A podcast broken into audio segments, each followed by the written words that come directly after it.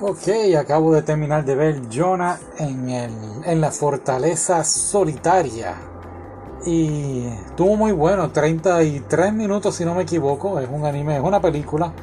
Eh, me pareció al principio que estaba viendo Shrek, porque empieza así como, no diría el pantano, pero sí así en el bosque.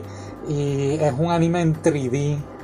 Fue más o menos para ese año, bueno, para el 2006, Shrek lleva varias películas, pero me sentía en ese, en ese momento, en esa temática, pero una vez pues nos empiezan a contar la historia, lo que está ocurriendo en la película, pues se pone mucho mejor. Y de Shrek, pues brincamos entonces a como si estuviese viendo una secuencia de, de un videojuego de Final Fantasy. Más bien eso era lo que estábamos viendo. Muy buena.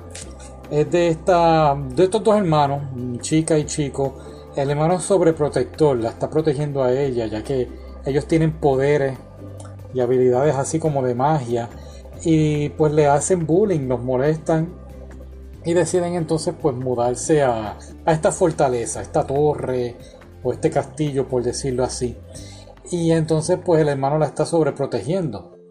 ¿Qué ocurre? Pues ella vive así en ese mundo encerrada y llega este chico como a rescatarla, no rescatarla, más bien el gobierno los, necesita y necesita las habilidades de ella ah, para, pues me imagino yo, pelear con un malo. No, no, no te especifican muchas cosas, te lo dejan todo así a la imaginación, van directo al grano y, el, pues es rescatar a la muchacha.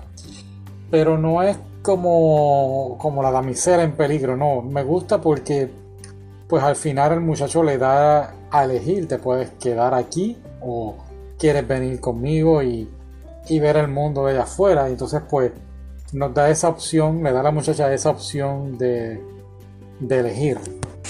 El hermano pues no es que sea el villano, pero pues la está sobreprotegiendo por este trastorno mental, diría yo, del bullying, que, que es algo bien, bien feo. No se hace.